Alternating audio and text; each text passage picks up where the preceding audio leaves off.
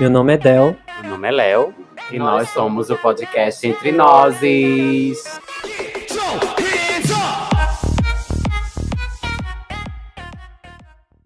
Olá, gente. Bom dia, ou boa tarde, ou boa noite. Não sei a hora que vocês estão escutando. Hoje voltamos essa semana novamente para adentrar neste mundo do podcast. E estamos aqui hoje para falar um pouquinho, ou muito, não sei, de Harry Potter e a Pedra, e a Pedra Filosofal. Claro que a gente não vai ficar só no, no primeiro livro, nem no primeiro filme, né? Harry Potter e a Pedra Filosofal, por um dado motivo. Porque assim, a gente viu que a gente ia se alongar muito na, na temática do, do mundo mágico, né? De Harry Potter. Uhum. E a gente pensou muito em delimitar um episódio, por enquanto, para falar do mundo mágico de, de Harry Potter. Claro que a gente vai puxar muito para o primeiro livro, a importância do primeiro livro. Por exemplo, a saga de Game of Thrones, né? Que é escrito lá pelo rapaz que eu esqueci o nome dele agora. George R. R. Martin. Esse aí. É, ele escreveu o primeiro livro dele para a literatura é como se fosse o livro oficial.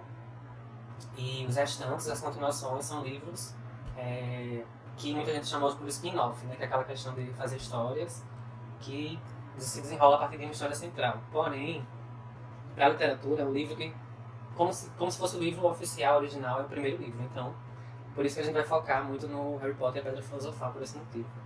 Mas, claro que os outros livros são importantes para a saga, né? Para todo para toda a história, né? Do, do nascimento do Harry até o final, até dado momento da história dele, né? A gente não tem é, a morte de Harry nos livros, né? A gente só tem a quase morte, né? Para quem já leu os, todos os livros, sabe que ele, ele não morre, ele, quer dizer, ele morre, né? Morre, porque uma Mas é- parte da. Pra quem leu o livro, vou dar um pequeno spoiler aqui, né? Spoiler grande. Mas é uma questão filosófica, né? Aquilo Isso, porque não é, ma- não é mata. morte, né? Isso. Porque mata a parte que seria de Voldemort que Tá fragmentada. está fragmentada dentro dele. Então a parte é como se fosse um, um. Pra mim pareceu um pouco uma parte meio que. Uma morte teatral, podemos dizer assim. Uma morte de ficção. Que é a partir de quando jogou a Avada Kedavra nele, é, quebrou ou matou ou fez alguma coisa com a alma que residia, a parte, uma parte da alma que residia dentro de Harry, que era do Voldemort. Então, é, meio que, pra mim, foi de uma forma meio que teatral. Precisou chegar ali naquele momento para que acontecesse daquela forma, como aconteceu, para que pudesse chegar ao fim de uma saga. Não são nossas habilidades que revelam quem realmente somos. São as nossas escolhas. Pronto, então, é, como o Léo disse, a gente tem aí é, o, o início né, da saga com o Harry Potter e a Pedra Filosofal. E é interessante saber que a Pedra Filosofal já é uma questão muito que está dentro da magia há muito tempo. Desde a época dos primeiros feiticeiros, né? Que a gente tem a, Uhum. a Ordem de Merlin, né? Isso. A ordem, a ordem e a ordem de Merlin, que são duas coisas diferentes, porque há as lendas, né?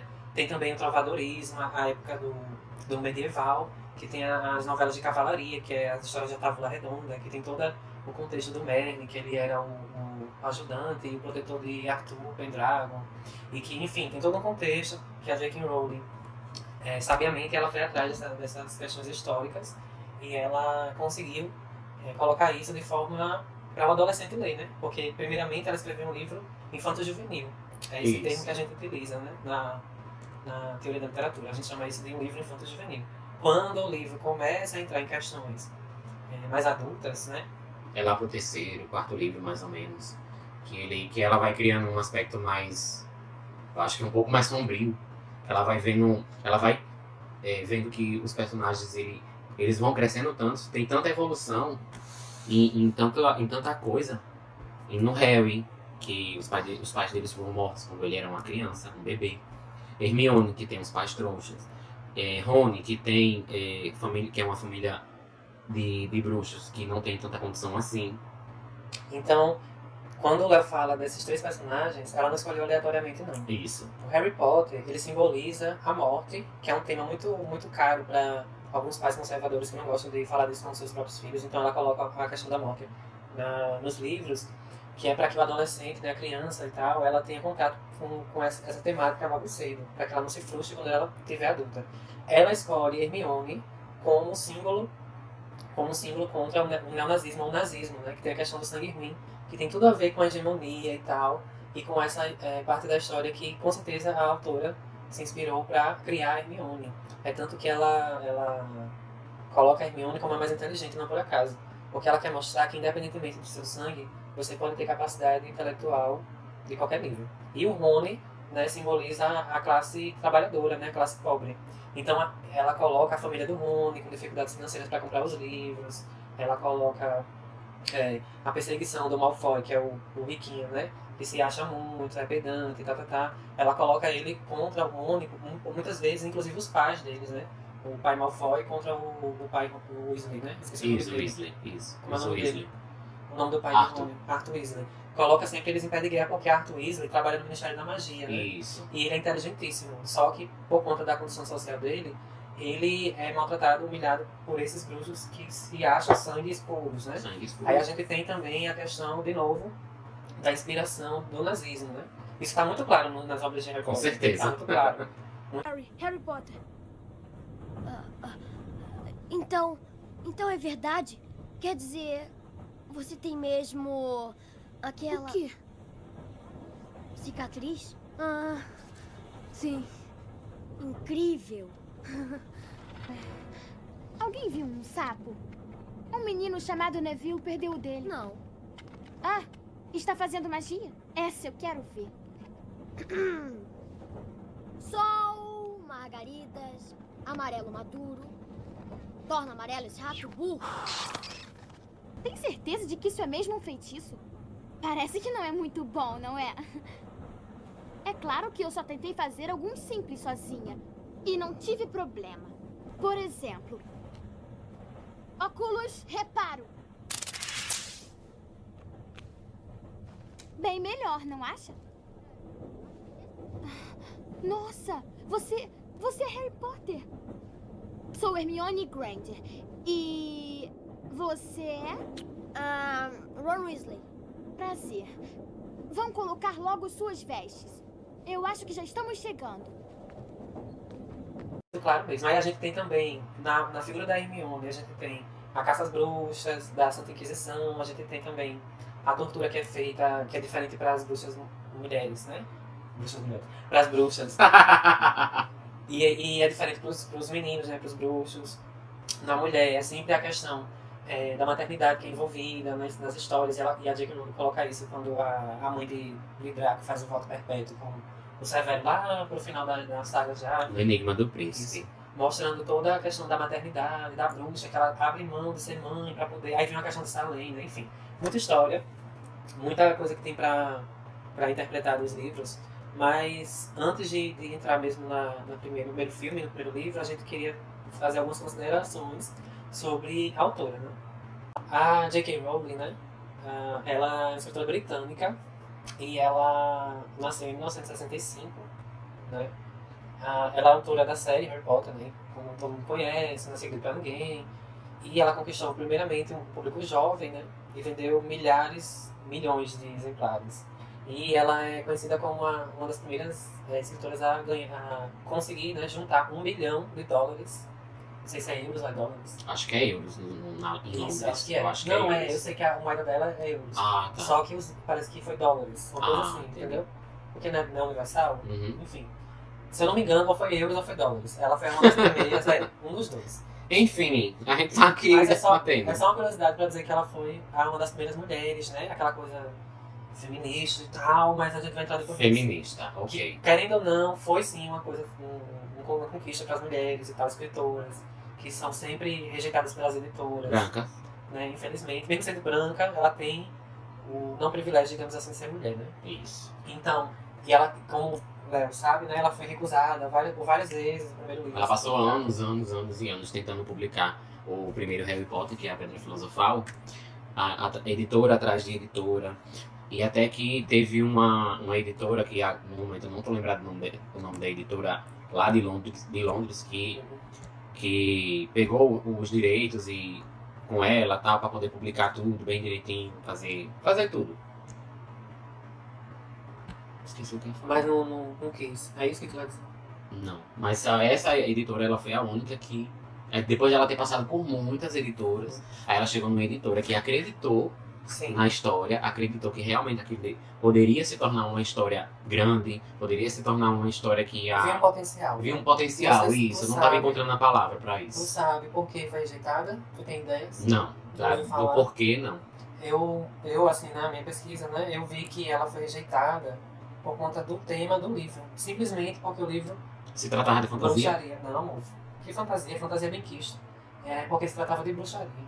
Nenhuma editora queria publicar porque achava que era um, era um livro Essa parte eu não por sabia. conta da religião. Meu Deus. É sim, tu acha que foi por quê? Se você pensar direitinho, Hum. é, um, sem pesquisar você já, você Aham. já tem assim, uma noção qual era a editora que queria publicar um livro sobre um menino, uma criança bruxa, que fazia bruxaria nenhuma. É, realmente. Uma, uma escola, que é, um, que é o, o centro da, da educação, aquela coisa que tem que ser tudo certinho. Qual é a editora que vai publicar um Nenhuma, livro? Em concordo, pois é. 1996, 97, né? Foi um ano assim que ela lançou o primeiro Então, livro. foi em 97 que ela lançou, mas eu tô falando dos anos 97, anteriores. isso, isso. Né, que O tempo que ela passou buscando pelas editoras pra poder publicar. Isso. Então, eu vi na minha pesquisa que nenhuma editora queria publicar por conta do estigma da bruxaria, né? A questão do ser bruxo. Porque até hoje, né, se você perceber direitinho, tem muito crente, muito evangélico. Não querendo determinar religião, mas infelizmente são essas religiões que mais têm preconceito com as outras religiões. Infelizmente, né? Não que fosse assim, mas Infelizmente. são as, as que têm mais preconceito. Até hoje, se você perguntar um evangélico, um crente, um neopentecostal, sei lá, o que for, essas igrejas que eu não sei nem o nome, que é um bocado, parece um mercado. Se você for perguntar, eles dizem que é filme do demônio. Tempos difíceis nos aguardam. E em breve teremos que escolher entre o que é certo e o que é fácil. E uma coisa que eu tava num bairro aqui perto de casa, é, eu passei por, por de frente, eu acho que eu já até te contei isso, Jardel. Que uma vez eu tava passando de frente a um. Acho que era uma igreja, não sei. Eu sei que tinha um pessoal reunido, e na frente tava o pastor, o reverendo, não sei o que seja. E eles estavam passando justamente a parte é, da Ordem da Fênix, do Tem um filme. feitiço. De um, não, de um feitiço Porque não. assim, a- os feitiços em latim, eles trazem mais ainda a demonização da obra. Isso, isso. Porque o latim, mesmo a gente, a, mesmo a gente, é, sendo, mesmo a gente, eita, Tá babado hoje, viu, gente? ai, mesmo a gente falando português e português é do latim, a gente tem essa demonização com o latim, porque o latim é uma língua que a gente não tem muito, muito conhecimento, né? Isso. Que hoje é considerada uma língua morta. É considerada língua morta, mas ela ainda tem uso, né? Isso. Aí o que é que acontece? O latim, por ser essa língua meio estranha, né? Que ela parece uma língua estranha, uhum. e por conta de apenas um filme que trouxe o estigma todo pro latim, que é um filme chamado, que você já deve ter assistido, O Exorcista. Nesse filme a gente tem lá, tá repreendido.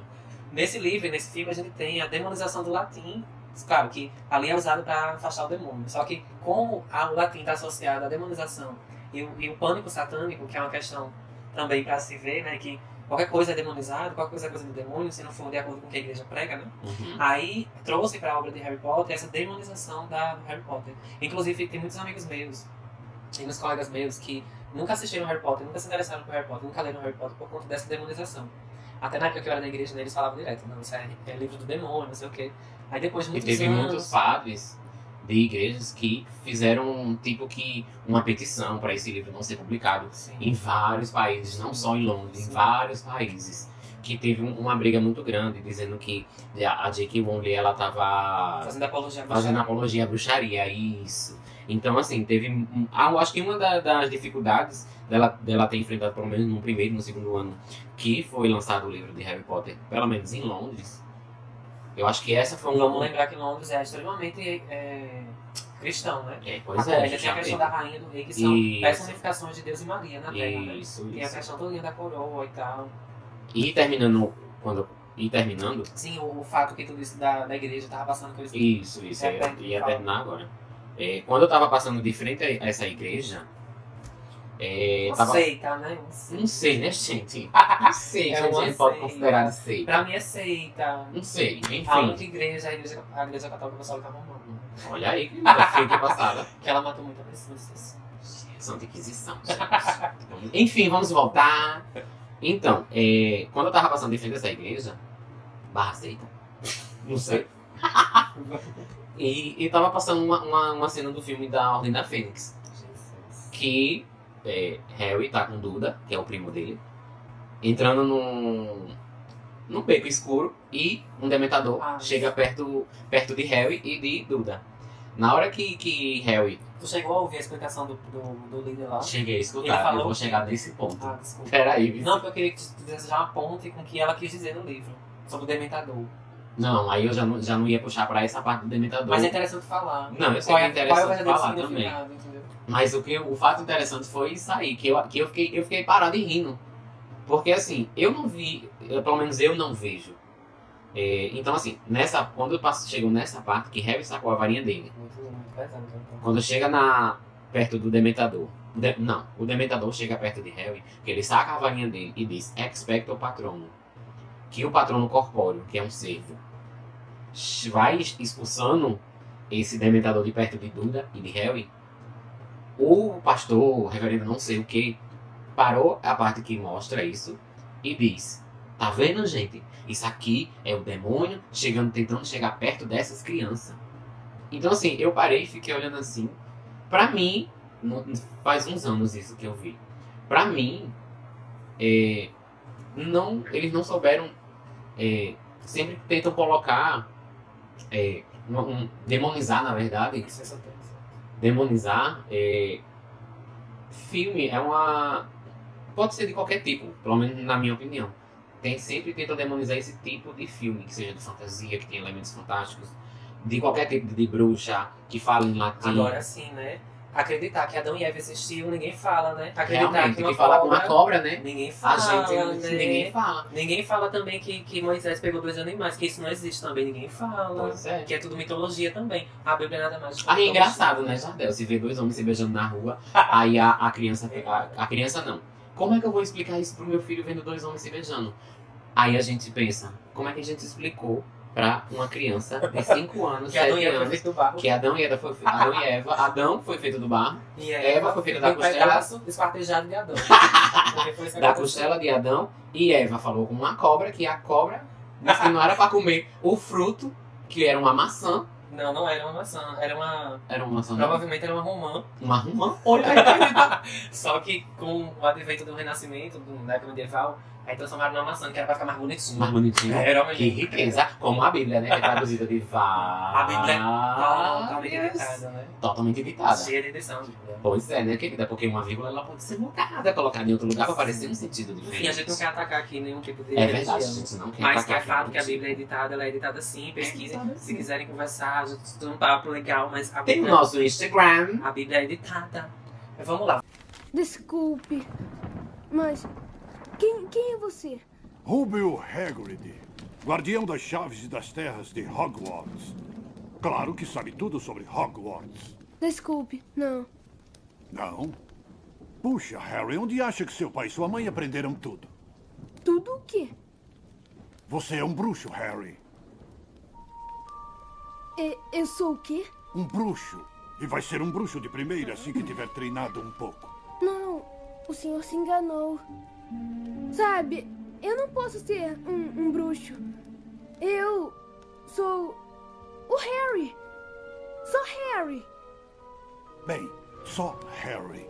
Volta Vamos lá, vamos lá, voltando pro Dementador. tem que falar, tem que falar dessa senhora. Dessa senhora excelentíssima. É. Ela tá terminando aqui pra gente, gente. É, essa no- na foto aqui do, essa cara de nojenta. que né? a gente explicou aqui, né? Então, assim, enfim. E quando eu parei, eu olhei, eu ri na mesma Você tinha hora. quantos anos, né, Leonardo, quando você viu essa Leonardo, cena? minha.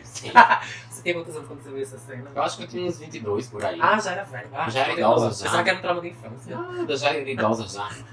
Então, quando eu, eu vi, eu parei, olhei essa cena e fiquei olhando assim, como eu falei. Demonizam tanto. Ah, isso aqui é o demônio tentando sugar a alma dessa criança, desse menino, desses dois meninos.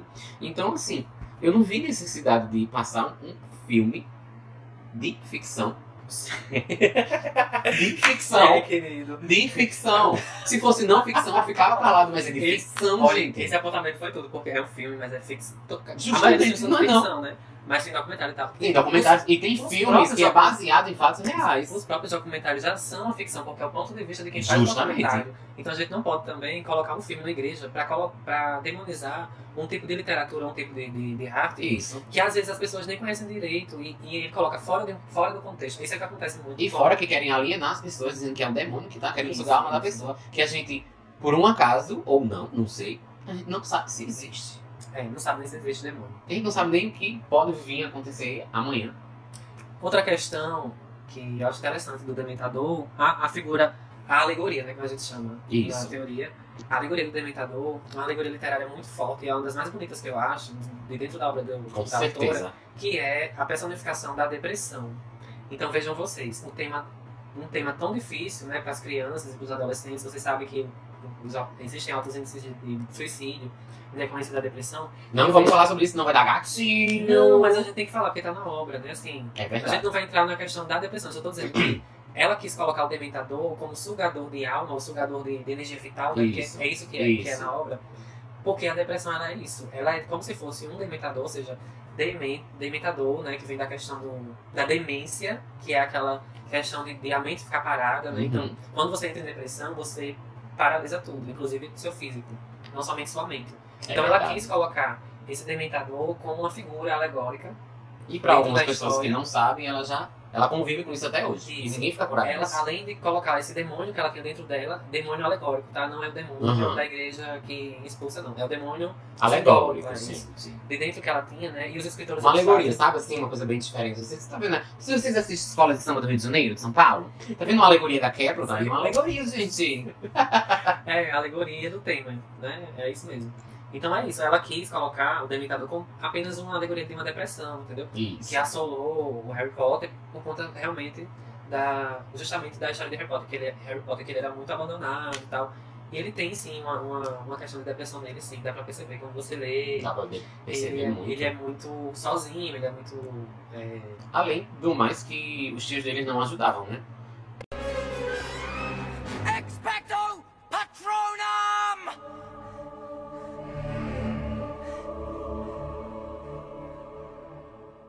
Fora que os tios são muito, são muito é, malvados com ele, né? Não, não trata bem Harry, só, tra só trata bem Duda, que é o primo dele.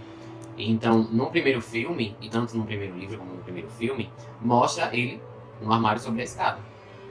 Ele dormindo num, num cubículo pequeniníssimo, enquanto o primo dele dorme num quarto imenso, cheio de, de, de, de mimos brinquedos. de brinquedos, de tudo. Que até no, no, no, no comecinho do filme e no livro, ele ganha muitos presentes no aniversário dele. Que Ele ele não tem nem onde guardar mais. Isso, que ele não tem nem onde guardar mais. E quando falta um, que ele ganhou um a menos do que ganhou no ano passado, ele faz um show. Uma, um tipo, uma típica criança mimada. Que quer tudo na hora e na hora que ele quer e pronto. Então. Perdi minha linha de raciocínio.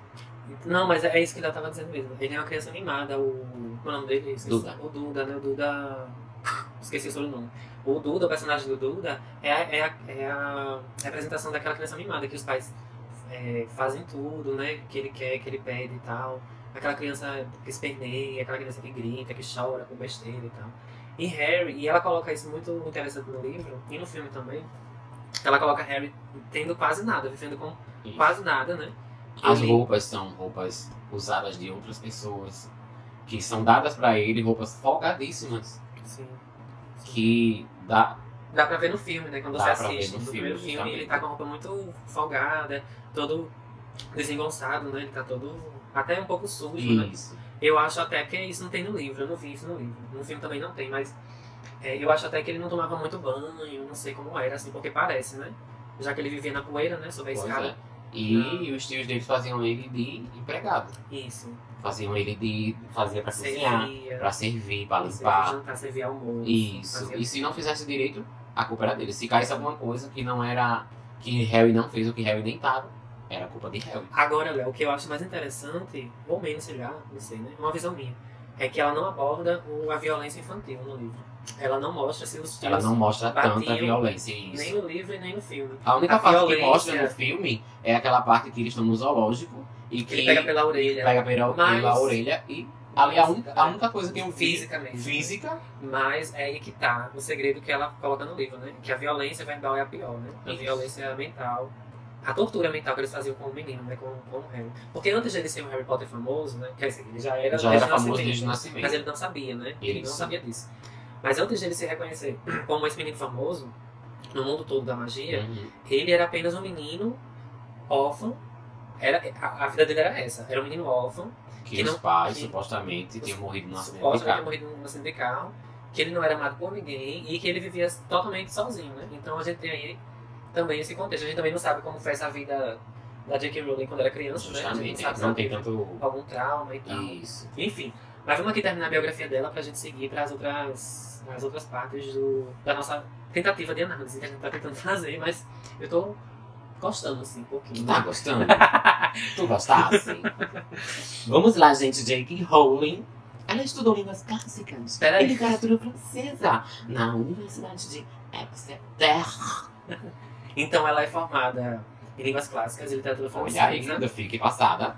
É, ela passou um ano na França fazendo curso de especialização e voltou à Inglaterra como pesquisadora da Anistia Internacional em Londres. Olha aí, querida. Ela fazia parte da Anistia, né? Uma pessoa que é transfóbica, mas enfim. Enfim, né? Então, vamos é aqui. entra já nesse assunto? Então, falando de Harry Potter especificamente, né? Que é o grande personagem da vida dela como escritora. Cada escritor tem um personagem que ele convive com o escritor pro resto da vida. E Harry Potter, com certeza, é o personagem que vai viver com ela até o túmulo, né? Infelizmente. É, é, é o personagem da vida dela, é Harry Potter. Ela Pois pode é. escrever mil livros diferentes, mas ela Mas pra mim hoje ela foi, ela foi separada da obra. Não quero saber.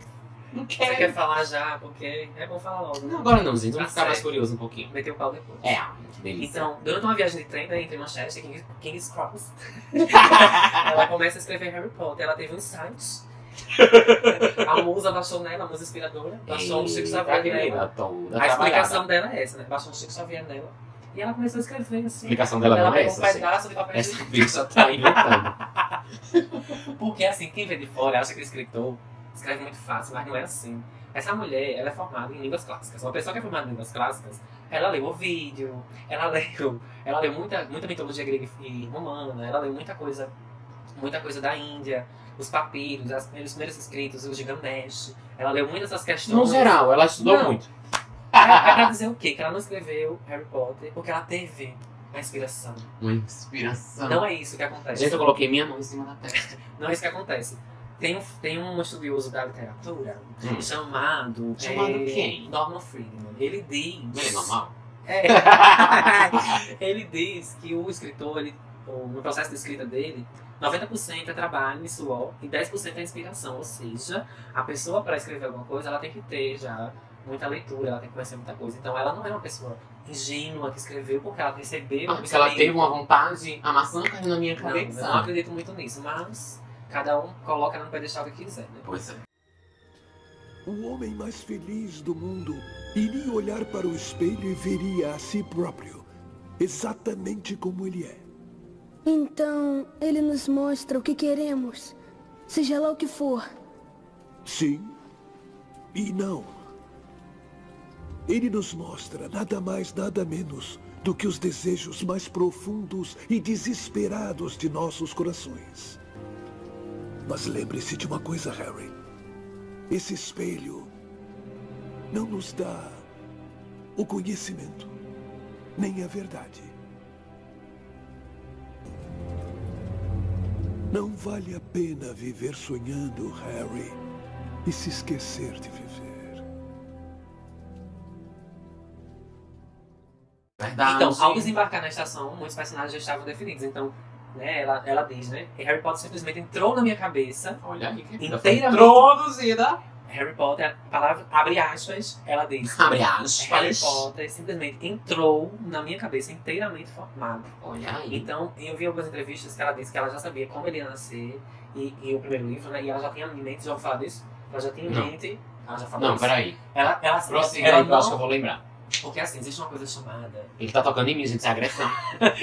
existe uma coisa chamada é, rascunho. Né? É muito fácil entender isso. Rascunho? Isso é fácil entender. É, ó, Oh! Então, o rascunho da história do começo até o final ela já tinha. Ela só ia colocar, encher as linguiças que ela já tinha Olha que delícia. Mas é isso, é isso que acontece com todo escritor. Ele, ele, pra escrever uma coisa, ele tem que primeiro saber como é que vai começar e terminar. E o meio do livro ele vai preencher. Sim, que tem até um caso que eu me lembrei Todo agora. escritor faz isso. que quando ela escreveu o primeiro livro e que foi, foi feita a adaptação, ela já chegou pra o ator que fez Severus Snape e já contou pra ele o que, é que ia acontecer com ele. No E- final da história. No dele. final da história inteira. Por isso que corrobora com o que eu disse. Justamente, eu só queria só fazer sabendo. Um adendo muito interessante. Que Gostasse? Eu não sabia. Caralho! Mas aí o que acontece? Então é por isso que ela diz isso, né? Ele, ele tinha já, ela já tinha na cabeça dele inteiramente o formato do, do, do Harry Potter, né? E aí em 1991, vamos seguir pela vida interessante dessa senhora. Pois Em é. 1991 ela deixa, deixa o cargo, né? Pesquisadora e foi morar no Porto, Portugal. Ela foi beber vinho, ela foi, né? Olha aí, fica muito louco. Ficar muito louca, porque é só isso que tem em Porto, Portugal.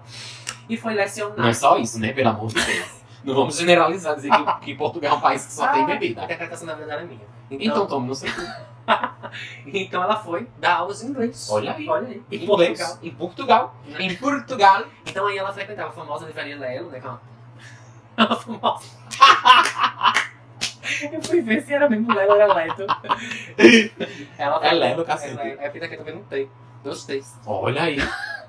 Tá vendo tudo. Localizado no centro histórico da cidade. Inaugurado em 1906, né? E deu continuidade às histórias. Então aí ela começa. é, ela, é, enfim, passou muito tempo. É que eu não quero mais falar dela. Mas passou muito tempo.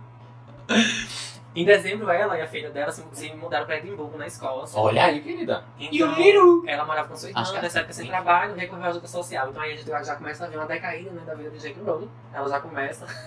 Porque assim, pra uma mulher que lecionava inglês em Porto em Portugal, depois ela ficar pobre, perder o emprego, viver na casa da irmã de arrego, e depois ela recorrer à ajuda social do governo, né? o- Seria o que pra gente aqui? Uma Bolsa Família, né? Seria É. auxílio emergencial, ela foi atrás disso. né? Uma renda Brasil, né? Ai, que horror. Uma, uma, uma minha vida, né? Uma agora é verde, verde amarela casa, como é o nome do novo Sei lá. Que é a imitação do, do Minha Casa Sei, eu sei que tem essa, essa outra aí que eu falei, que eu já esqueci o nome. amiga. Memória Curto Brasil tá babada aqui Se? Deus quiser vai voltar pro terra e Bolsonaro não vai conseguir fazer nada sem miséria, mas vamos lá. Enfim, Ai, gente, que é pro Bolsonaro. Toma no cu. Bolsonaro. Ai, gente, cara. que riqueza. Aí o que acontece? Mas, gente, uma coisa. Vai defender Bolsonaro, é? Em cima de mim. Presidente, por que Michelle ganhou 89 mil reais em depósito, gente, de Queiroz? Enfim, tchau. Então vamos lá. Então, é, ela tava pobre, né? Trocando miúdos, ela tava É. pobre. E, e aí, depois de ter sido recusada, como a gente falou por várias editoras, ela, a obra foi aceita pela Editora Bloom- Bloomsbury. Bloomsbury. E a publicação Olha aí, querida. A publicação saiu em 1997, eu era um pequeno gerino nessa época. A gente tinha quantos anos? Sete, Não. cinco, cinco anos. Não. Cinco anos. Foi cinco anos. 93, 24, 4, 5, 26, 26, 27. 27. 4 anos. 4 anos, não Olha como é é bom de matemática. Sabia nem ler, então vamos lá. E também outra coisa, a Eu era uma literatura, bichinha, pequena, deliciosa. a literatura internacional não chegava muito por aqui nessa época, né? Assim, de, pelo menos a infanto juvenil, era mais a questão do, dos livros de pintura e tal, enfim. E toda a questão da, do gosto de leitura do brasileiro, que é questionável também. É verdade. Aí a Joanne E Rowling, muito seu questionável. nome de nascença, que recebeu um K de Kathleen, nome de sua avó paterna, ela associou J.K., né, para ser o nome artístico da escritora. Entrando mesmo no livro, o livro conta a história de um bebê, resumo aqui, né? Conta a história de um bebê que foi deixado na, na porta da família Dursley. Aí junto dele estava uma carta contando quem, quem ele é e tal e tal, e que a sobrevivência dele Senhor e se deu- senhora. Dursley Woods Alfineires 4. Little Winnie Sir. Boa sorte. Harry Potter. Aí, né, dizendo que após um duelo seus pais foram mortos, e tal, duelo, né, que é duelo do mundo bruxo. E 11 anos depois ele descobre que é um bruxo, e depois ele sabe que vai pra Hogwarts, e depois, o que é que tem mais? Vamos ser linguista aqui, né, gente? Vamos procurar aquilo que a gente vai falar mais. Depois de muito tempo ele derrota o, o Voldemort, né? E aí o livro se tornou um dos maiores sucessos da Inglaterra, ela recebeu é, vários prêmios, né? É, em 2012, só para vocês terem uma noção, no ano de 2012, os seus livros já haviam sido, já havia, já havia, já haviam sido traduzidos para 73 idiomas diferentes e vendido mais de 450 milhões de exemplares. Em 2012, imagina hoje, em 2020. É, com o hype dos filmes também, né? Com certeza. O último filme foi em 2011, né? Eles fizeram essa montagem em 2012. 2012 pra ver como era. E também ela recebeu vários prêmios, que eu não vou aqui falar, porque eu acho isso muito ridículo, a pessoa ficar ostentando prêmio. É importante pra ela, não pra mim, foda-se ela. E é, tem a questão dos filmes, né, as adaptações, que a gente já tá falando aqui, que foram feito, que foram, os filmes foram, a maioria dos filmes foram dirigidos pelo David Yates, né? Yates. David Yates. E também foi dirigido pelo Chris Columbus, e também pelo Afonso Cuarón, que é um... um Não conheço. Por quê? querido? Afonso Cuarón já ganhou o Oscar, ele. Enfim.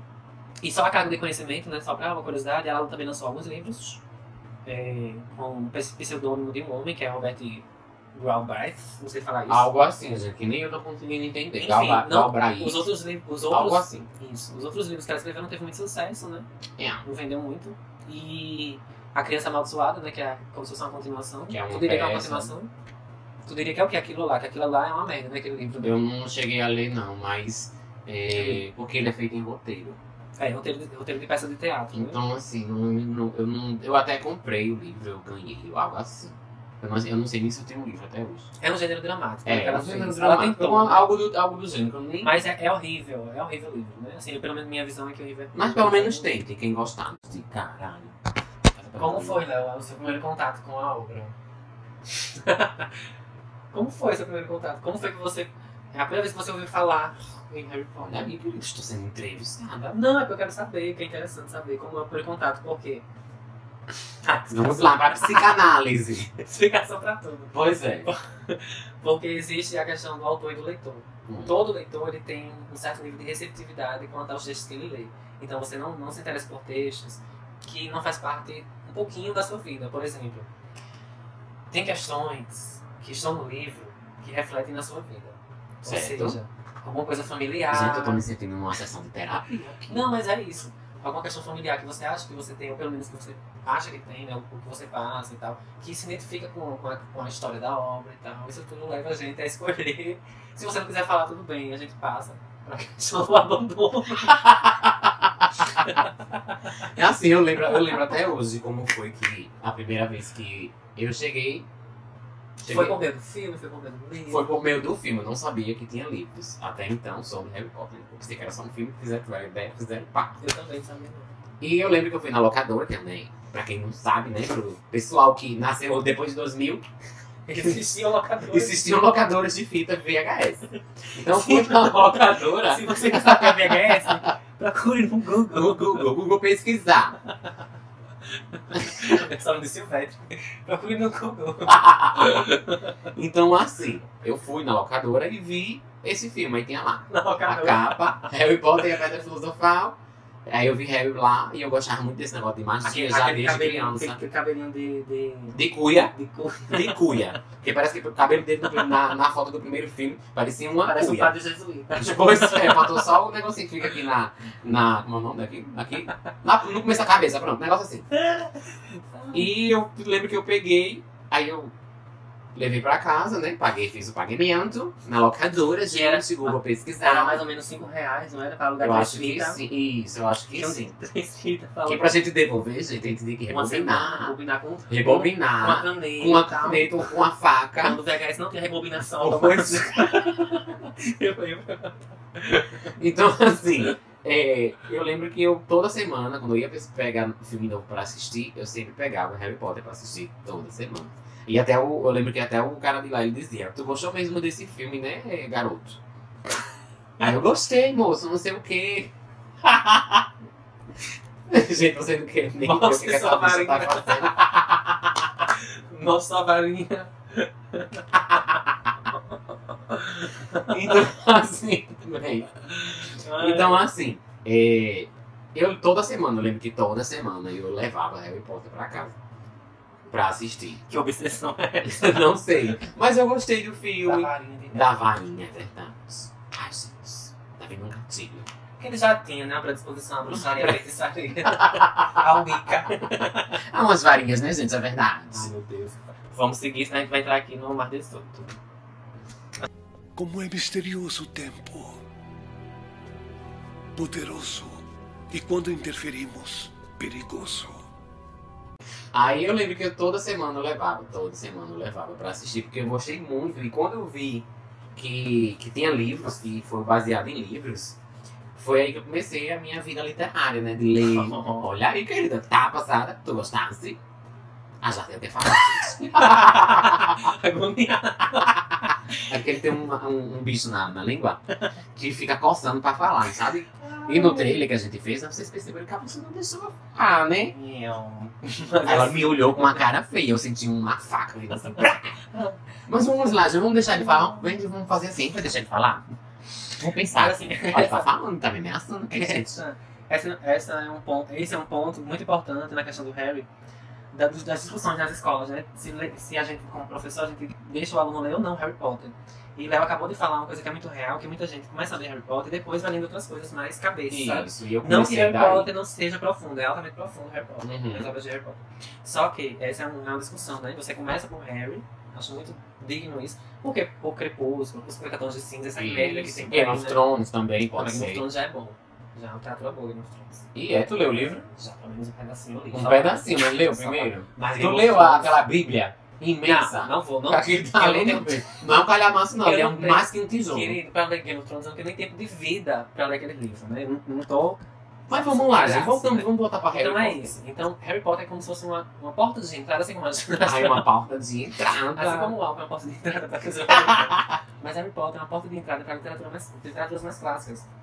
Porque um dos principais, que é uma das principais alegorias do, das obras de Harry Potter é a literatura clássica mitológica. A gente tem lá o cachorro de três cabeças, né, que aparece nas outras, nos outros Que é o livros, o fofo. Eu não sei como é que a pessoa coloca um, um cão de três cabeças no nome de fofo. Só podia ser Hagrid mesmo. Porque É, é. E tem também a questão dos dragões, é a questão mitológica. Tem também a questão dos trasgos, dos trolls, tudo isso. dos Dos duendes. duendes. E muito disso também vem do Senhor dos Anéis, né? Isso, Que ela a se gente- inspirou muito, ela pegou muita referência do Senhor dos Anéis. Que ela declaradamente ela é fã, Ela é fã de, do, Tolkien. do Tolkien, né? E, enfim, pra quem gosta do Senhor dos Anéis também é outra, outros três livros imensos que você tem que ter um tempo de vida de 90 anos pra poder ler com Uhum. Fora calma. o Hobbit, gente, que é outro É. livro imenso. Não tem paciência, já Também não não. tenho paciência. Mas assim, quando eu estiver aposentado lá, morrendo já na cama de leito do hospital, eu leio. Mas enfim, Meu precioso! vamos aqui só pra gente começar a terminar o episódio, né? Ai, não tô muito afim de terminar, não. Mas enfim, vamos lá. Parece que, apesar da sua exaustiva estratégia de defesa, você tem um probleminha com a segurança, diretor. E acho que isso é muito sério. Como se atreve a ocupar o lugar dele? Conte o que houve naquela noite. Conte a eles que você olhou nos olhos do homem que confiou em você e o matou. Conte a eles.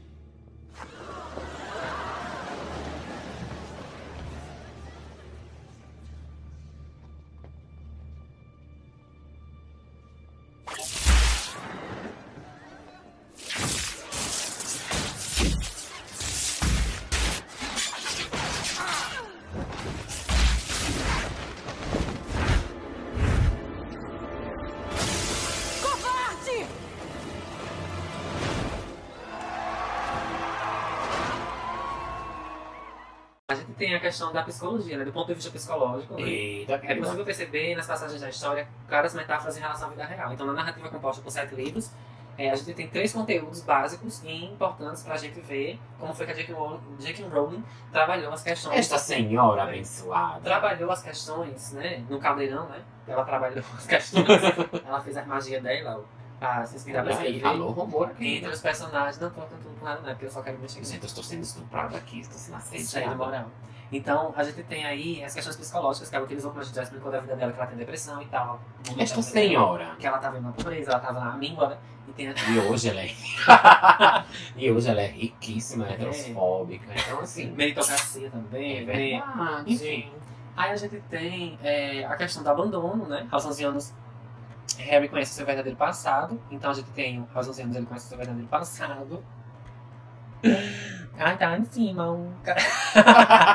então o sentimento de abandono acompanha ele por toda a saga. É tanto que tem momentos quando ele, mesmo assim quando ele é amigo, quando ele consegue ter amizade de Rony e Hermione, tem alguns momentos de, de, de, de alguma parte da história que ele fica isolado ainda mesmo sendo E a gente vai viver encangado junto com a pessoa, pelo Não, ah, é porque você concorda já com a solidão, né? Mas assim, Solitude. tem momentos que a gente vê mesmo que ele mesmo se coloca nesse papel de isolado. Não é uma questão que vem de fora pra dentro. Realmente é ele que quer se isolar. Isso dá pra Isso. perceber que ele mesmo. Mas é um reflexo do abandono da infância dele. Então, Isso. ele, ele tem esse medo. Essa parte eu já não entendo, gente. Ele, Já é isso, a questão psicológica. Ele tem esse medo de ser abandonado de novo, então ele se afasta de todo mundo que entra na vida dele, né? Só depois da morte de Voldemort, que é quando essa parte negativa da alma dele sai dentro dele, que é, ela usa essa metáfora também, dessa depressão que Harry tinha durante toda a sua vida, que estava mais dentro dele por conta da parte de Voldemort, que é uma parte negativa. Quando Uhum, a parte uhum. negativa sai dentro dele, aí é que ele começa, aí depois ele se casa, né, que derrota Voldemort Isso, tal, tem os três filhos. Porque assim, até ele matar Voldemort, Voldemort, até ele matar Voldemort. Voldemort, até ele matar Voldemort, a Aquele dele, que não deve ser nomeado. A vida dele girava em torno disso, né? Então ele não tinha vida praticamente, ele É vivia em verdade. função de matar o, a- o cara que matou os pais dele, né? Ele tinha essa questão, não era uma questão de vingança, né? Mas era uma questão de honra entre os bruxos, né? Dele enfrentar o seu destino, Isso, de honra tal, entre os a bruxos, né? Pois é. profecia, né? Aquela coisa da Que profecia. um não pode viver enquanto o outro estiver É, tudo isso tem essa questão aí do destino, né? Então. Sim. Então é- essa é a questão do abandono. Tem outra questão muito interessante também que são os objetos estranhos. Léo pode falar também dos objetos estranhos, que são nada mais do que é, o espelho, Deus Gisele, é, as Horcrux. Né? Que até pouco- hoje, né, as Horcruxes, é, não se sabe como as, Horcru as Horcruxes realmente são feitas. Mostra que, é, que tem que matar uma pessoa, que aí vai fragmentar a alma daquela pessoa. Mas não mostra e nem, e nem deixaram ela mostrar, porque é um. Eu vi, não sei aonde, eu vi. Eu assisti ou li em algum lugar que é, para fazer uma Horcrux, quando ela foi mostrar o editor que ela ia colocar no livro eh, como era feita uma Horcrux, o editor lá, o editor-chefe, não sei, eu não entendo essas coisas, falou que ele vomitou. Eu não sei se tu sabia disso. né? Não, sabia não, isso não. O editor do O livro- editor, ela foi, ela foi mostrar pra ele o livro, se não me engano, foi na, no Enigma, no Enigma do Príncipe. como eram feitas as Como era feita a Horcrux. O processo O mesmo. processo que até de fazer uma Horcrux. sabe, É, né? por causa disso. O editor Porque resolveu o cortar. povo resolveu cortar, porque quando ele leu, ele vomitou. Sim. Então, assim, eu tenho uma teoria que seja uma coisa muito nojenta. Possa ser até alguma coisa de canibalismo. Possa ser que quando ele mata a pessoa, ele tem que comer um pedaço Pode da carne. ser. Eu não. não Pode é só, ser, são só porque- teorias que vêm da minha cabeça. Pode ser sim, porque o canibalismo tem aquela coisa de quando você come a carne da outra pessoa, o poder da outra pessoa vem pra você. Então, como os bruxos eles são movidos pelo poder, a gente tem, tem aí o canibalismo como uma possibilidade. Uhum. Era Pode uma ser. possibilidade. Então sempre veio essa teoria na minha mente. Sim, agora que eu tô pensando. Nunca tinha Tá entendendo? nisso.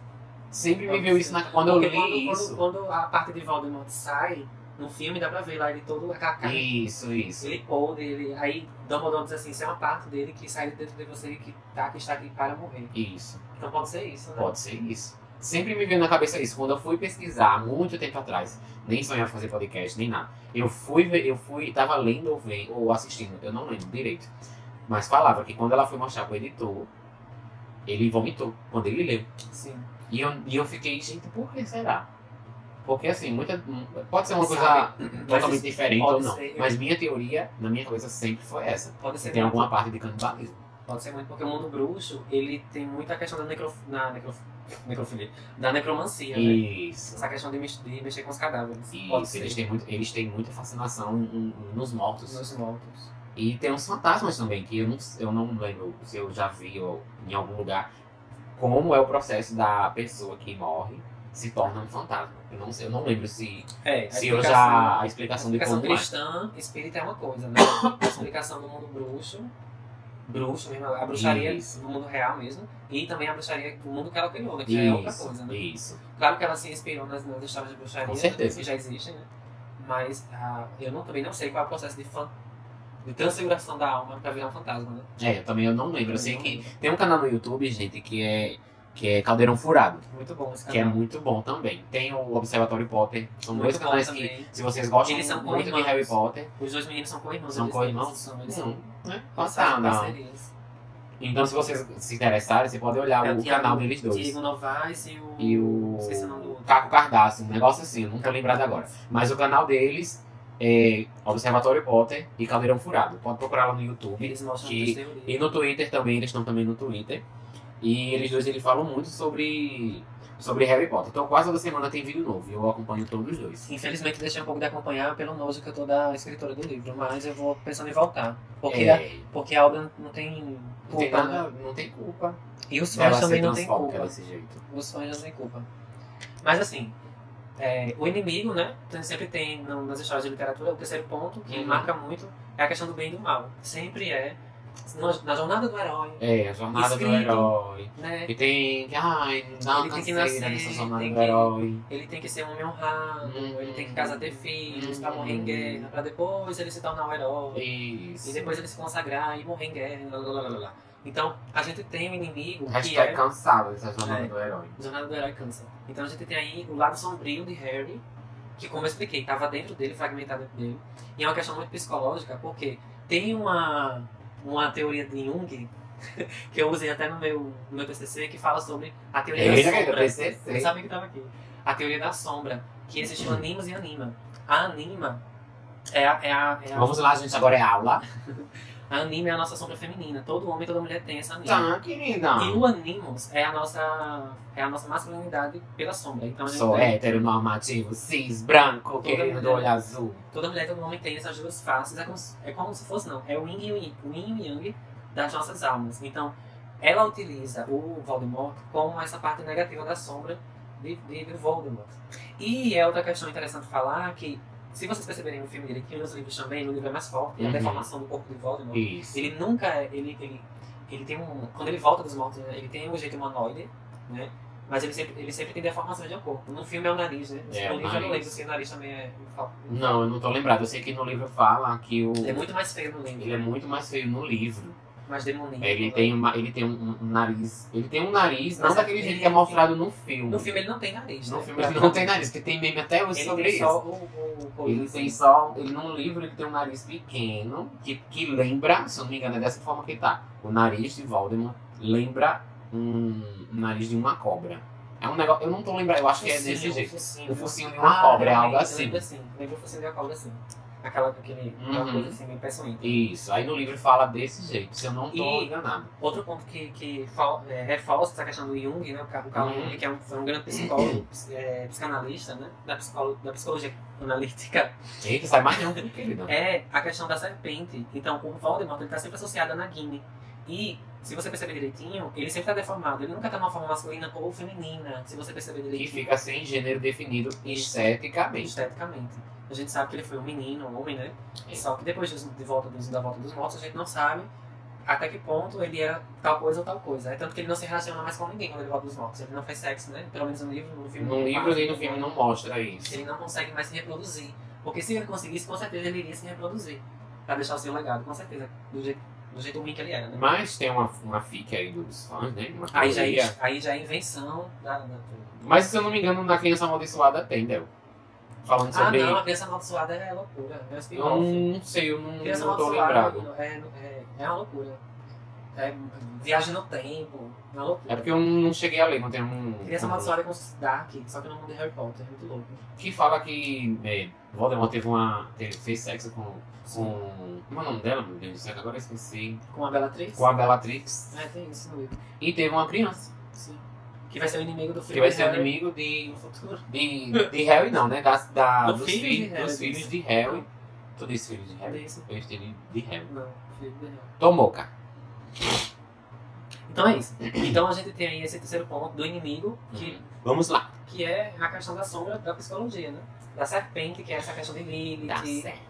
Tem a questão demoníaca também. Então, ah, como, voltando lá no que ela falou da igreja, né, que tentou demonizar a obra, esses pontos, assim, que fala de demônio, fala de, som- eh, de questão sombria, Hum. a igreja ela tenta muito pegar esses pontos, que é para demonizar a obra como um todo, Isso. e tirar de contexto algumas partes, que é pra mostrar, olha, isso aqui é coisa do demônio, não sei o que e tal e tal. Então a gente Isso tem... Deus não quer na nossa vida, tá vendo isso aqui? Isso é o pessoal que tá fazendo você se, se gostar de coisas que remetem ao demônio. Porque o demônio é coisa do diabo, do chururu.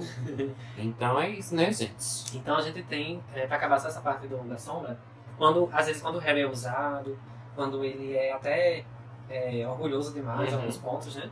É essa, é essa fragmentação do Voldemort dele que faz isso, que faz ele ser assim. Não é que ele é aquele menino chato, metido e tal.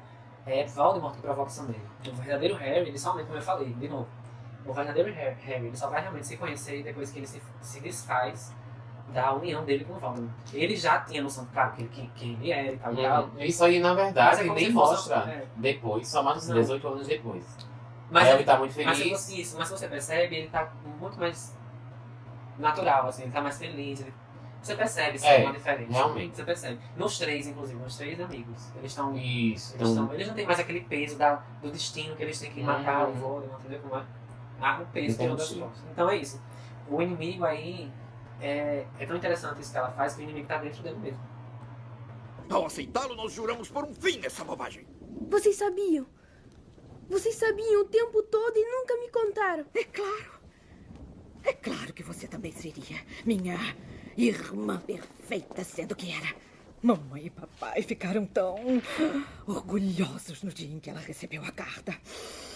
Nós temos uma bruxa na família, não é ótimo? Eu era a única que a via como ela era. Ah, uma aberração. E aí ela conheceu o Potter e teve você. E eu sabia que você ia ser igual, tão estranho, tão anormal. E depois, sabe, ela acabou se explodindo e nós tivemos que ficar com você. Explodindo? Disseram que eles morreram no acidente de carro. Acidente de carro? Um acidente de carro matou Lilian e Tiago Potter? Tínhamos que dizer alguma coisa. Isso é um absurdo. É um escândalo. então é isso, gente. A gente vai falar aqui que a J.K. Rowling é transfóbica. É, pra terminar. Que a J.K. Rowling é transfóbica, gente. Então, assim, a gente não apoia esses tipos de É, só pra coisa. explicar um pouquinho, ela deu declarações várias, várias vezes. Curtiu post no Twitter. Fez declarações. Né? Fez declarações também. Começou com uma declaração. Uma, um, que ela curtiu um tweet falando sobre é, que mulheres, se eu não me engano, não tô lembrado agora. Mulheres que. Não, sobre a menstruação. Ela disse que.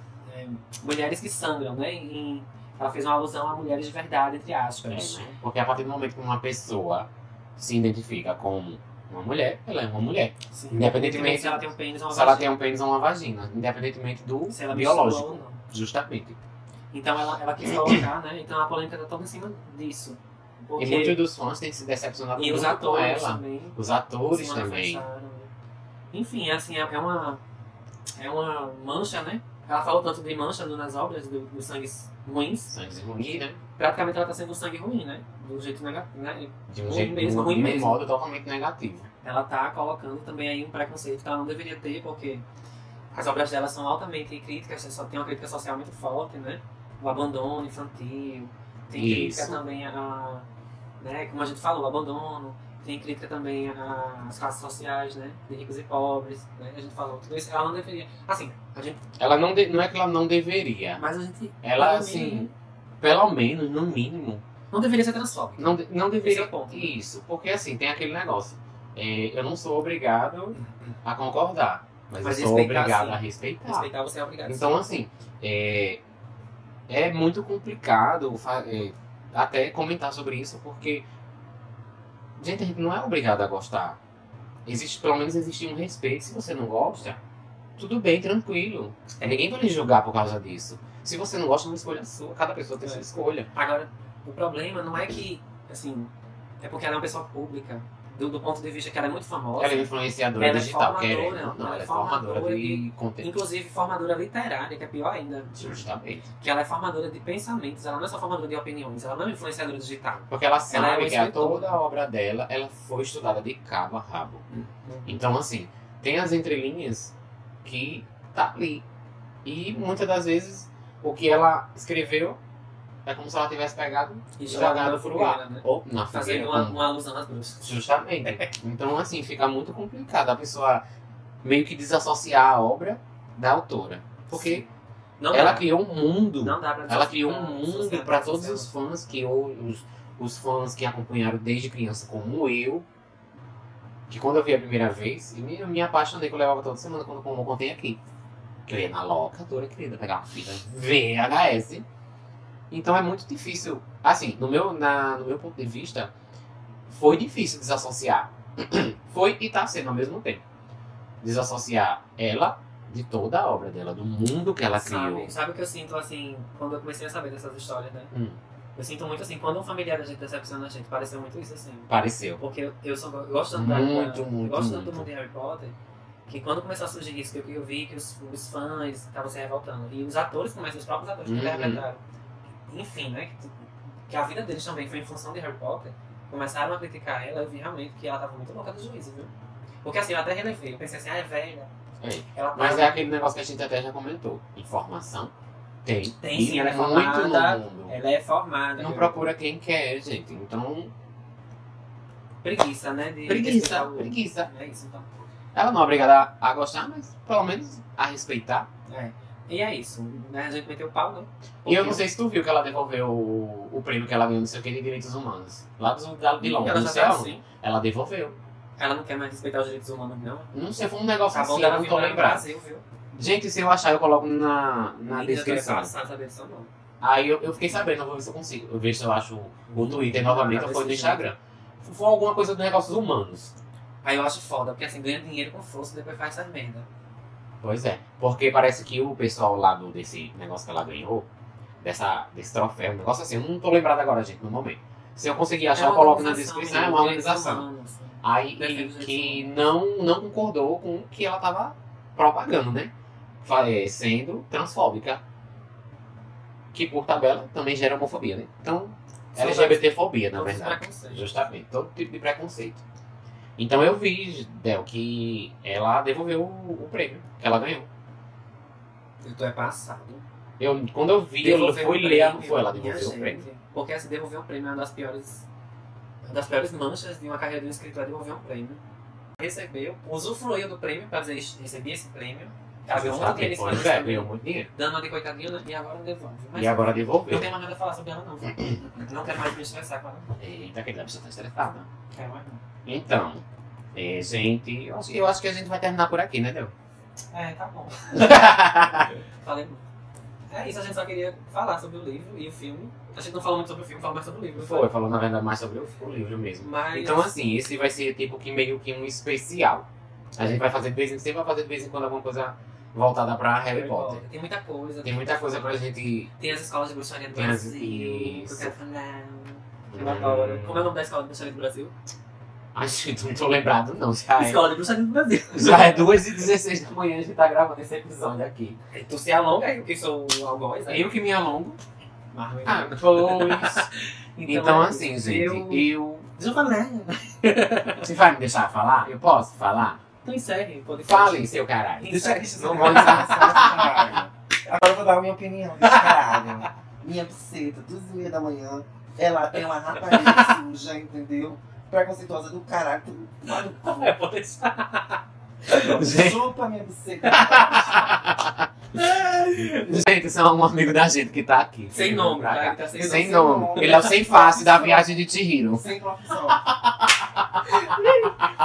Sim, a viagem te riram. A gente vai fazer um episódio sobre a viagem de É, a Chihiro. gente chama sem É, o sem face. Eita, menino. Não, não tem coronavírus. Não tem coronavírus. Não tem coronavírus. Jesus vai curar todos esses vírus. Enfim, enfim, gente, ó. é, eu agradeço quem escutou até agora. Que vai ficar longo esse, esse Não, episódio de deu uma hora hoje. e vinte. Uma hora e meia por aí, mais ou menos, eu acho. Então, assim, é, eu queria indicar um, um, um- podcast, se vocês gostarem de, de literatura de terror, de horror, que Jardel quem me indicou, né? Essa pessoa que, que aqui está do lado vos falando, que abriu os caminhos que possam o Senhor abrir. Sob o olho dele. Amém. La Basúria de Cantas. Gente, vocês procuram no, no Spotify. Spotify, em todas as plataformas, assim como o da gente vai estar disponível também. Deezer, Apple Podcast, o Deezer, tem o Overcast também. Todos esse, o Google Podcast também vai estar disponível em todas essas plataformas. Que é o Repu- Repu- República do Medo. Sim, República do Medo é um podcast que, como ele já falou, ele, é- ele fala mais de, de cinema de terror. Isso. Eles, eles falam às Me vezes de equivoquei, gente. Não, foi isso que tu falou. Foi literatura? Não, tu falou cinema mesmo. Eu falei literatura. Foi. Mas eles falam também. Eles, Eu eles falei certo também, é. gente. Porque assim, a literatura e o cinema, eles conversam muito. A, a- a- desde que a literatura surgiu, né? Não, minto eu. Desde que Eita, querida. um erro histórico. Olha. Desde que o cinema surgiu, a literatura sempre estava ali junto com o filme, né? Pra montar o roteiro. Uhum. Entendeu? Então, os primeiros, filmes, os primeiros filmes, se você for pesquisar da história do cinema, foram filmes baseados em literaturas. Por exemplo, O Fantasma da Ópera. Ai, meu Foi um Deus, dos primeiros, da foi um dos ópera. primeiros livros adaptados ao cinema. É, Metrópolis, que é uma alusão ao livro de George Orwell, 1984. Tá, A gente querida. também tem vários outros filmes que vêm também com o advento do cinema mudo, que é os filmes de Charlie Chaplin, que ele se inspirou também na questão do capitalismo, né? Uhum. No- no- nos estudos filosóficos e marxistas, né? Titio, titio Max. É, Titio Max. Então a gente tem esse podcast, a gente escuta muito porque os meninos eles, eles fazem um trabalho, eu diria até bonito, né? Usar esse adjetivo bonito, Uhum. porque eles são acadêmicos, e vocês viram no, no episódio do trailer que a gente falou um pouco mal dos acadêmicos, mas assim, eles são Pois é, acadêmicos. né? Eles, eles já, já têm um alto nível de conhecimento, mas eles tratam os assuntos bem, bem fáceis para entender. Então, se vocês quiserem pesquisar, se chama República do Medo. Ou se você pesquisar RDM, Cast. também, RDM Cast ou RDM Podcast, né? Isso. você encontra. E eu, eu recomendo que vocês é, escutem do último episódio que foi lançado para os primeiros. Não façam o contrário. Porque, assim, os últimos episódios são os que mais são, ao meu ver, interessantes para quem nunca escutou o podcast. Muito mais divertido, porque eu, quando o Del me indicou, Tu começou pelos primeiros. eu fui olhar uns, os primeiros. Então, assim, é, Não fala não. é gritante a diferença entre os primeiros episódios e a partir do Sim, 215, sim. eu acho, até esse É. que saiu o último agora. É, a evolução é natural, né? É, a evolução é natural, com certeza. e tal. Mas aí tá indicado, né? Tá indicado, gente, se vocês A quiserem ouvir também. outros. Nos próximos episódios a gente vai indicando um, um podcast, um canal no YouTube, um, um- É. alguma coisa assim. um a ponto gente... num banco. Isso, pode ser, gente. Quem me chamou? Eu vi mamãe, eu sou na cachoeira. Melhor encerrar aqui três horas que é por causa do demônio. É verdade, 333. Enfim, gente. Vamos lá. Tchau. Palavras são, na minha nada humilde opinião, nossa inesgotável fonte de magia, capazes de causar grandes sofrimentos e também de remediá-los. Não tenha pena dos mortos, tenha pena dos vivos. E, acima de tudo, daqueles que vivem sem amor. Eu tenho que ir agora, Harry. Professor.